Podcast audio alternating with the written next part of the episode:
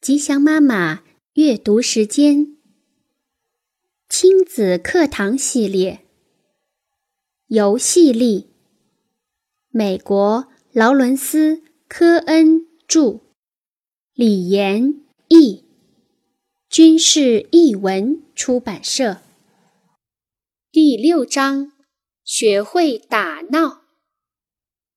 和弟弟派克一起玩游戏时，保罗。不得不表现出超长的耐性。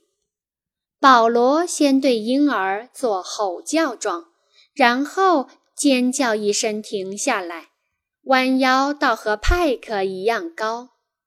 在和弟弟玩打闹游戏的近十五分钟中，保罗随时控制着自己的身体动作，既有趣又不会过头。史多姆，狒狒的游戏。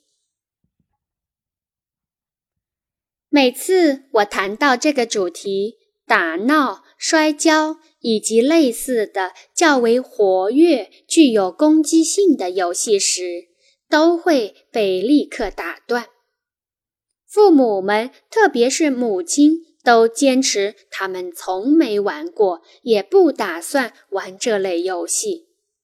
因此，在本章的内容开始之前，我得特别说明一下：如果你认为你根本不会玩打闹游戏，或者你认为你对此已经一清二楚，请你还是继续读下去。退一步说，即使你不玩这类游戏，我们提供的一些建议或许。对你会有用。包括人类在内的许多动物都会打闹，但原因似乎各不相同。人类的孩子之所以摔跤和打闹，有时是为了考验自己的体能，有时纯粹是为了寻开心，有时却是为了更好地控制自己的好斗行为。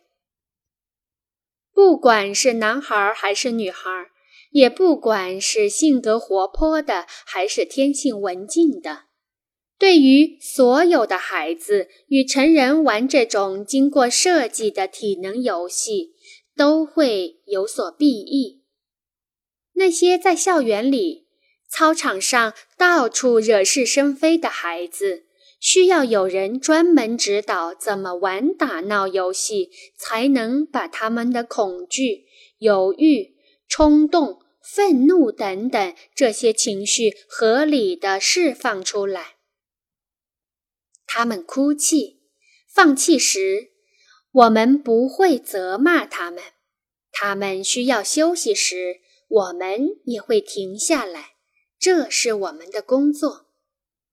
孩子的同龄伙伴们是无法做到这一点的，他们的自我控制力有限，更不会鼓励别人表露情感。而那些不够活跃的孩子之所以需要和成人玩对抗游戏，是因为这样能锻炼身体、增强自信、培养他们的自我意识。我这里要做个区别：游戏例中所讨论的打闹游戏和孩子之间的那些打架、攻击行为有根本区别。在本章中，我们要先从一些基本原则开始，之后会谈到各种各样的打闹游戏。当然，职业比赛不在我们的话题范畴。